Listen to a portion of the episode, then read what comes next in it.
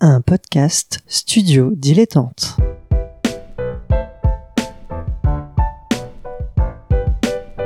Donc ce que vous proposez comme d'habitude, c'est de la poudre de perlimpin. La République, c'est moi Et je ne me laisserai jamais entraîner par un opportuniste dans cette voie-là. Allez, rangez vos mines boudeuses, rangez vos discours de rageux. Restons polis, le podcast qui explique calmement la politique. Bonjour à toutes et à tous et bienvenue dans Restons Polis, le podcast qui vous explique la politique sans prise de tête et tranquillement avec des mots simples.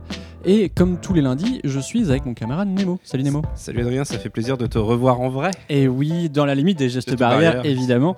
Voilà. Euh, D'ailleurs, n'hésitez pas à vous mettre du gel hydroalcoolique. euh, Lavez-vous les mains, voilà, voilà. les masques, tout ça. La totale. Euh, bref, de quoi on va parler aujourd'hui? Eh bien, on va parler d'un homme intéressant, hein, comme d'habitude. Généralement, quand on choisit quelqu'un, c'est qu'il est intéressant. Il s'agit de Jacques Toubon. Jacques Toubon, euh, actuel en tout cas à l'heure où on enregistre, défenseur des droits, plus pour très longtemps, on va le voir Juillet. en juillet, tout Mm. à fait. Et avant ça, petit extrait sonore. Mais ça ne m'empêche pas de dire que, en termes de droit inconditionnel à l'hébergement, ce n'est pas une bonne approche de dire non, ce droit n'est pas inconditionnel, nous allons l'adapter au nombre de places qui existent dans le département. Si au contraire on commence à dire ah oui, mais je peux pas, alors je ne fais pas, ben, petit à petit, on grignotera euh, les- ces droits au profit, effectivement, de et ses obligations. Mais non, mais non, mais non, madame, excusez-moi de vous dire, je vais vous envoyer la collection des décisions des tribunaux administratifs qui vont dans ce sens. C'est pas abstrait. C'est la vie la plus concrète. C'est de savoir si je passe la nuit dans la rue ou si je les passe au chaud. Ça, c'est le, contraire de l'abstraction. Les droits fondamentaux, ça n'est pas dans les terres. Les droits fondamentaux, c'est sur les trottoirs du boulevard de la Villette. Alors Nemo, qu'est-ce qu'on vient d'entendre Alors là, on vient d'entendre bah, ce qu'on peut appeler un coup de gueule, hein, clairement, euh, de la part de Jacques Toubon en tant que défenseur des droits, euh, lors d'une commission euh, parlementaire, lors de l'étude d'un projet de loi relatif à l'immigration, notamment, il me semble. Mais en fait, il était interpellé régulièrement par des députés de La République En Marche sur ses positions. Il y avait notamment eu le mot de caricature qui avait été adossé à cela et un vrai débat qui s'était engagé sur les droits fondamentaux, justement le cœur le cœur de sa mission, euh, où euh, Jacques Toubon en fait euh, donne sa position sur la définition de ce que c'est qu'un droit fondamental selon lui, et ça rentre un petit peu en conflit avec bah, la culture parlementaire qui doit prendre des décisions. Et on sent en tout cas dans cet extrait qu'il est vraiment, vraiment énervé par la, situation. Il garde son calme malgré tout, mais il y a un véritable clash de culture là-dessus. Et, euh, et ça représente assez bien la façon dont Jacques Toubon euh, exerce actuellement, en tout cas, euh, sa mission de défenseur des droits. Alors, pour, euh, avant vraiment de revenir Ouais. sur euh, la- le personnage de Jacques Toubon, qui est très intéressant, comme on va le voir, je vais juste faire un petit rappel de ce que c'est euh, que le défenseur des droits. Donc, c'est pas forcément la personne, c'est plus une institution avec euh, plus, d'une- enfin, 500, euh, de 500 délégués euh, sur tout le territoire, qui traitent plusieurs, est, ça se compte en centaines de milliers des réclamations qui sont faites, en tout cas en 2019. Euh, et en fait, c'est la fusion du médiateur de la République, de la commission de déontologie de la sécurité, du défenseur des enfants et de la haute autorité de lutte contre les discriminations pour, et pour l'égalité. C'est beaucoup de casquettes, ouais. Bah, en fait, c'est un guichet unique en quelque sorte. C'est-à-dire que là, les institutions que tu as citées étaient des, des cas spécifiques et je suppose en tout cas que l'intention du législateur derrière tout ça, c'était de dire, bon, plutôt que les gens de, de- sachent euh, exactement où ils doivent frapper, euh, de dire, bon, on va faire un guichet unique, on va mettre une seule personne qui va porter l'institution et puis euh, on, va essayer d'optimiser euh, d'optimiser un petit peu tout ça. Et, euh, de mon point de vue, en tout cas, c'est plutôt réussi parce qu'au final, euh, le défenseur des droits, c'est quelque chose qui est assez connu. C'est une personnalité, on en reviendra notamment à celle de Jacques Toubon, Jacques Toubon qui est médiatiquement en place. C'est quelque chose qui est, qui est reconnu. Bon, évidemment, quand on est victime de discrimination ou de toutes les missions auxquelles s'attaque le défenseur des droits, on peut légitimement penser que ça va pas assez loin, pas assez vite, mais ça reste quand même une figure institutionnelle euh, reconnue. C'est pas comme le Conseil d'État dont on a abordé dans une émission il y a quelques temps, qui est euh, relativement inconnu du grand public. Là où vraiment le défenseur des droits a réussi à exister. Oui, complètement. C'est, euh, comme tu l'as dit, le, côté guichet, et d'ailleurs ça se retrouve quand on regarde l'organigramme, je vous mettrai évidemment en, en lien euh, le, le site donc, du défenseur des droits. Et j'ai trouvé notamment cette phrase que je trouvais assez intéressante. Qui disait Le défenseur des droits veille au respect des droits et des libertés pour les administrations de l'État, des collectivités territoriales, euh, des établissements publics, ainsi que tout organisme investi d'une mission de service public. Donc c'est vraiment, si vous considérez qu'une institution publique, une structure publique n'a pas respecté vos droits et vos libertés, vous pouvez donc vous retourner vers le défenseur des droits qui va euh, traiter le, le cas. Et peut même se saisir, même si vous ne l'avez pas demandé. Oui, c'est ça. Oui, oui, tout à fait. Mais je pense que l'objectif derrière tout ça, et on, on le sent véritablement à la fois dans, dans- dans la colère de, de Jacques Toubon qu'on a entendu, c'est de dire que dans les droits fondamentaux, on ne doit pas pouvoir dire non. On ne doit doit pas pouvoir dire oui, mais. On doit dire ok, vous venez vous plaindre, on vous écoute. C'est pas pour ça qu'il va y avoir une action euh, derrière, mais quand on touche aux droits fondamentaux, il faut qu'il y ait une alerte de levée, il faut qu'il y ait quelque chose euh, qui soit fait. Et je pense que c'est ça un peu la philosophie derrière cette colère et derrière ça. Euh, c'est comme je disais, il y a un peu un clash entre deux cultures, mais on est typiquement le pouvoir du Parlement, le contre-pouvoir d'une institution indépendante. Oui, et complètement, c'est que le, de- le- le défenseur des droits n'est pas un juge, et ça Mm. c'est assez important, mais c'est quelqu'un qui est alerte sur des, des- des soucis de liberté. Mais revenons maintenant à notre sujet du jour, Ouais, donc Jacques, Toubon, qui a pris ses fonctions donc, le 17 juillet 2014, euh, après euh, donc, le décès de- du premier défenseur des droits qui était Dominique Baudis.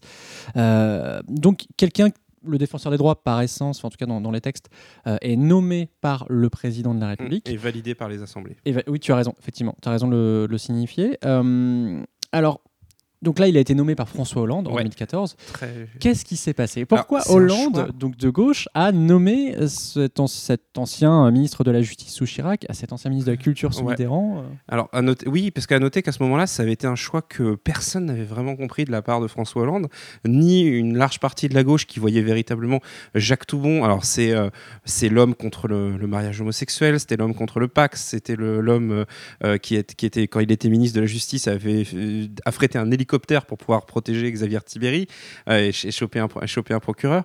Euh, donc voilà, c'était vraiment un homme euh, loyal et acquis à la droite. C'était certes un technicien, c'était pas quelqu'un de virulent, un peu plus voilà, un peu plus fort quoi dans son dans son expression. Mais euh, je me rappelle de la presse à l'époque, tout le monde s'était demandé mais pourquoi François Hollande était-il allé nommer un homme de droite?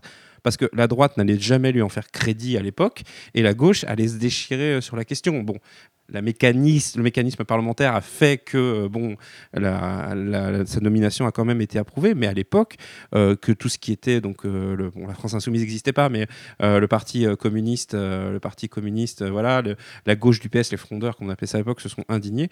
Et aujourd'hui. Euh, quand on voit le bilan de Jacques Toubon en tant que défenseur des droits, j'ai vu passer en préparant cette émission un tweet de Yann Brossa du Parti communiste qui s'excusait euh, de l'attitude qu'ils avaient eue à l'époque. En gros, qu'ils étaient ravis d'avoir eu tort euh, sur, sur, Jacques, sur Jacques Toubon, en tout cas. Et effectivement, très rapidement, tout- toute cette, tous ces opposants, en tout cas au départ, ont, revu leur jugement. Alors effectivement, c'est plutôt à gauche. Il faut quand même le, aussi se- Ouais. Ces nouveaux admirateurs, en tout cas, sont, sont plutôt, Ah oui, bah, plutôt à on, gauche. on est, on est sur le Parti communiste avec Yann Brossa quand même. On hein, est sur le Parti communiste, tu as tout à fait Voilà. raison de le dire. ouais, ouais. Et, et c'est vrai que c'est quelqu'un, comme tu as dit, bah, il, donc il a voté contre le. le- Enfin, c'est plutôt quelqu'un qui, par exemple, il était contre la dépénalisation de l'homosexualité. Donc c'est vous dire Oui, à voilà. quel point euh, on était quand même de droite. François Fillon et- aussi, hein, mais bon, voilà. Voilà. On est, euh, il a, alors il a voté aussi contre la peine de mort, mais il a voté le premier article. C'est-à-dire qu'en gros, il a voté le principe, mais il trouvait que la loi était mal rédigée ou un, un truc comme ça. Bon, voilà, c'est ça date. euh, C'est ouais. vous dire à quel point c'est un technicien. Voilà, on, voilà, on est vraiment sur un technicien. On est, quand on a préparé cette émission, on était tous les deux plutôt d'accord là-dessus. C'est-à-dire que euh, pour, moi, pour moi, Jacques Toubon, c'est vraiment quelqu'un.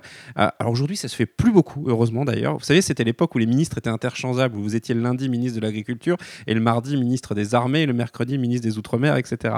Et Jacques Toubon a toujours été un technicien politique, c'est impressionnant. C'est-à-dire qu'il a toujours été à des postes où euh, on peut pas dire qu'il travaillait pas en fait. Il était vraiment pas dans la posture médiatique ou dans la posture voilà de communication. Ça a vraiment été quelqu'un qui a toute sa vie fait sa carrière à droite, donc avec toutes les toutes les choses qui vont avec, hein, notamment bon, voilà, les affaires à Paris, euh, il a eu des procès, etc. Il a toujours été en recherche d'un mandat. hein. Il faut savoir que quand euh, Toubon perd son mandat de député, bon, bah, tout d'un coup, il redevient député européen, ou il sera très présent au Parlement européen. Mais voilà, donc c'est c'est un point fixe en fait, je trouve, euh, Jacques Toubon. C'est ça qui est intéressant, c'est que à la fois dans son dans son poste actuel de défenseur des droits, dans son poste actuel de défenseur des droits, c'est c'est un pilier de rugby, tu vois, il bouge pas. C'est-à-dire qu'en fait, on peut attaquer, attaquer, attaquer. Lui, il est sur son poste et il bouge pas. Mais dans le mais comme c'est quand même un vieux monsieur, sans lui manquer de respect, il ne bouge pas non plus des positions qu'il avait avant. Quand il était avant, bah non, il défendait des positions de droite, il jouait dans le jeu de la droite, etc. Donc c'est, c'est, euh, j'ai envie de dire, c'est à la fois les qualités qu'on peut attendre d'un, homme politique qui a une longue carrière euh, politique, mais avec également tous les défauts qui vont avec. C'est pour ça que c'est une personnalité très intéressante. C'est-à-dire que c'est quelqu'un qui a réussi un changement politique tout en maintenant une stabilité technicienne. J'allais y venir, effectivement, c'est- hyper intéressant de voir cette personne qui vient de, la droite, euh, et donc on, l'a dit, euh, euh, pas forcément dans ces coins les plus progressistes, dirons-nous, et c'est quelqu'un qui, en tout cas, dans son mandat de défenseur des droits, s'est battu euh, contre des méthodes euh, policières, euh, qui critiquent l'usage du LBD. Il y a des rapports du défenseur des droits qu'il faut dire, hein, parce que c'est pas compliqué en plus à lire les rapports. Pas testé. Pas- Les rapports des défenseurs des droits, en général, on n'est pas sur de la légalité. Voilà, il dit pas l'article machin et trucs comme ça. C'est vraiment, c'est bon, technique. Encore une fois, on revient à ce mot, mais il y a des rapports sur les, les violences policières, le traitement notamment des, des clandestins et, et, et compagnie, ou le, le rapport des défenseurs des droits. Si vous êtes concerné sur un des sujets du défenseur des droits, je vous encourage à lire au moins un ou deux rapports. C'est c'est sans concession, mais c'est bien dit. Pour le coup, moi, j'ai plus lu des comptes rendus euh, qu'ont pu faire euh, la, la presse. Euh, on- donc, il, il condamne l'usage du, donc, du LBD, le lanceur de balles de défense. Euh, il critique les lois renseignement, notamment sous Hollande, qui l'a nommé quand même. Il, là, dernièrement, un de ses combats suite aux Gilets jaunes, c'était sur la dématérialisation du service public. Il disait qu'on en avait trop fait et qu'il fallait remettre le service public en physique auprès des gens. Et Alors, c'est vrai pour les combats sur les Gilets jaunes, c'est maintenant, là, vu qu'on sort du, du, de- du confinement de 2020. en tout cas, Le Oui. premier, on ne sait pas. Euh, c'est quelqu'un qui s'est battu pour les services de santé, euh, qui défend les droits des enfants nés de la GPA, ce qui est assez d'ailleurs paradoxal pour Oui, quelqu'un qui était. Mais, euh, mais du coup, on pourrait s'interroger également. Moi, c'est une question que je trouvais assez légitime, que j'ai déjà vue. C'est mais que pense réellement Jacques Toubon? C'est-à-dire qu'on a vraiment l'impression que cet homme est un poste. C'est-à-dire que quand il a un poste, il, il défend son poste et il le fait jusqu'au bout. Il a une, il a une, je sais pas, il a une, j'aime pas ce mot, mais je, je retrouve pas d'autre là maintenant. Il a une foi en sa mission. euh, parce que j'aime pas ce que ça définit quelqu'un par rapport à sa religion. Voilà. Voilà, vous comprendrez le mot que, j'essaie de faire passer. Mais il a vraiment une, il, croit en sa mission et, euh, et il a pas l'air comme ça. Mais après, on a dit qu'il était droite. Il faut quand même donner euh, un point important, c'est que il jamais de flirter avec l'extrême droite. hein, Jacques Toubon à ce niveau-là. euh, on a parlé de sa position sur l'homosexualité, la peine de mort, etc. Il faut rappeler que c'était dans les années 80 quand même où les, contextes n'étaient pas les, mêmes. Mais voilà, il a vraiment une foi. C'est un point fixe. Mais vraiment, moi, je le vois vraiment comme le pilier de rugby qui a une mission et qui, le, le fait quoi. et, qui s'est évolué au fur et à mesure de son travail. Euh, un des trucs, moi, qui. Un, un des comptes rendus de, de ses travaux euh, qui a été fait, qui a été beaucoup repris et qui maintenant est une vraie. euh, euh, une, une vraie arme pour euh, les opposants de la majorité actuelle, c'est sur les contrôles policiers et notamment le fait que si vous êtes une personne racisée euh, entre, je crois, 18 et 30 ans, vous avez 20 fois plus de chances d'avoir un contrôle de papier que d'autres.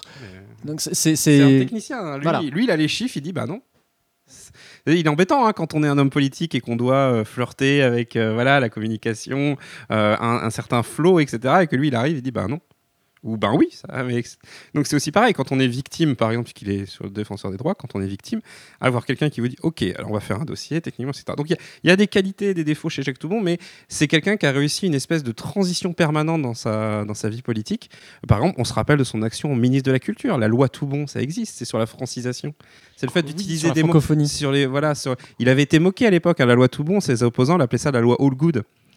Et, euh, euh, et du coup, en fait, c'était parce qu'il voulait imposer le français, le fait d'utiliser des terminologies français au, langage officiel. Bon, il avait de grandes ambitions. Ça a été un peu contrarié par le Conseil constitutionnel, qui lui a rappelé quand même qu'il y avait une certaine liberté d'expression dans, certains cas. Euh, mais par exemple, si vous voyez une pub, par exemple, avec un slogan en anglais, vous avez toujours un petit astérix avec en dessous la traduction du slogan en français. Ça, c'est la loi tout bon.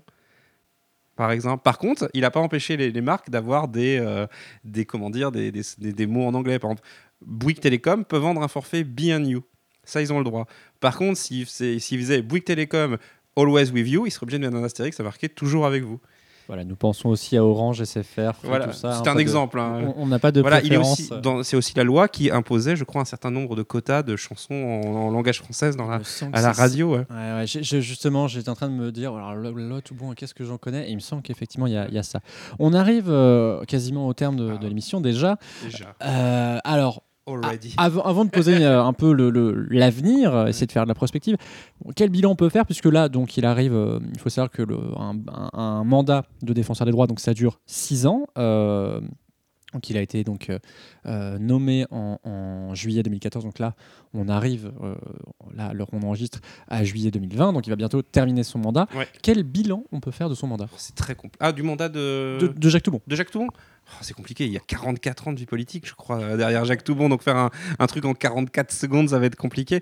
Non, je, pense que vraiment, la carrière de Jacques Toubon est une carrière qu'on reverra plus parce que je pense que l'appétence pour ce genre d'homme euh, capable de faire d'être multitâche, euh, comme je l'ai dit, on le voit plus concrètement, que ce soit dans les gouvernements Sarkozy, Hollande ou, Macron. On n'a plus ces mouvements de ministres qui changent régulièrement de ministère pour des questions d'équilibre politique. Il y a des techniciens, mais je pense qu'un profil comme Jacques Toubon est plus dans la haute administration ou euh, dans un certain cas dans un mandat de député euh, très spécialisé, etc. En revanche, euh, là où c'est intéressant, c'est effectivement la transition qu'il a réussi à faire. Et on dit souvent que la vieillesse est un naufrage. C'est pour rappeler que ça reste quand même qu'une expression et que bah, il y a des contre, il y a des contre-exemples également comme Jacques Toubon. Mais c'est peut-être aussi, je pense que surtout la carrière de Jacques Toubon, elle est plus à analyser pour les gens qui voudraient se lancer en politique ou pour les gens qui sont actuellement dans un petit mandat ou qui commencent une carrière euh, dans la politique. Euh, c'est vous dire à quel point il est important de, euh, de prendre son poste à cœur. En fait, c'est vraiment moi, c'est ce que je retiendrai de Jacques Toubon, c'est de prendre son poste à cœur. Eh ben, tu vois, j'allais en, question finale avant de, de- rendre entre guillemets l'antenne.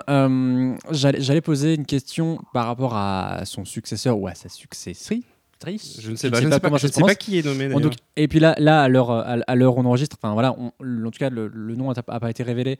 euh, donc dans le doute, on va pas euh, Ah dire ouais. qui. Mais quelles sont les qualités qu'il faut attendre d'un ou d'une euh, défenseuse des droits? Euh, euh, je leur dirais le fait de, s- de se- de bien comprendre qu'ils sont un contre-pouvoir, que cette institution est un contre-pouvoir, que c'est également une institution d'alerte. Donc euh, je pense qu'en fait, la, une certaine neutralité, un sérieux, le sérieux tout simplement, de prendre sa mission au sérieux. Et euh, en fait, il faut bien se rendre compte d'un truc, c'est que c'est une institution, et si cette institution est sérieuse, son sérieux euh, va vers toutes les autres institutions. C'est-à-dire qu'en fait, au bout d'un moment, la crise de confiance qui existe dans ce pays entre une bonne partie de la population et la classe politique, elle passe aussi par le fait que les contre-pouvoirs sont régulièrement brimés en France, ou en tout cas qu'on tient peu compte de ce qu'ils disent.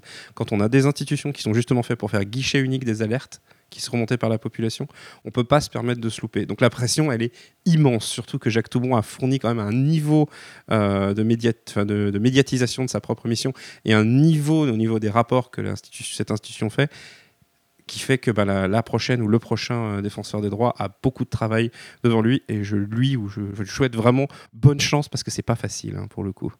Merci beaucoup Nemo. Merci Adrien. On te retrouve donc dans le canapé game les pieds rennais et à gauche tout évidemment. Voilà. Et toi on te retrouve dans Ludologie. Euh, merci à Suzy Q pour le générique. Merci à YouPod qui nous permet de mettre euh, le podcast sur YouTube. Euh, merci à PodCloud qui nous permet d'avoir le flux RSS. Et on se retrouve, rappelez-vous, comme tous les lundis à 21h sur Twitch pour Voilà. le débrief. Et, Et surtout, si vous aimez cette émission, n'hésitez pas à le dire, que ce soit sur Podcast Addict, qui a maintenant un système de notation, ou sur iTunes, si vous utilisez un appareil Apple. Et globalement, partagez à, vos amis euh, le Voilà. podcast. Merci encore Nemo. Euh, zut, j'ai pas ma citation euh, sous, sous les yeux. C'est pas grave. En tout cas, on vous souhaite une très bonne semaine et on espère vous voir euh, bah, lundi soir à 21h. Salut, salut.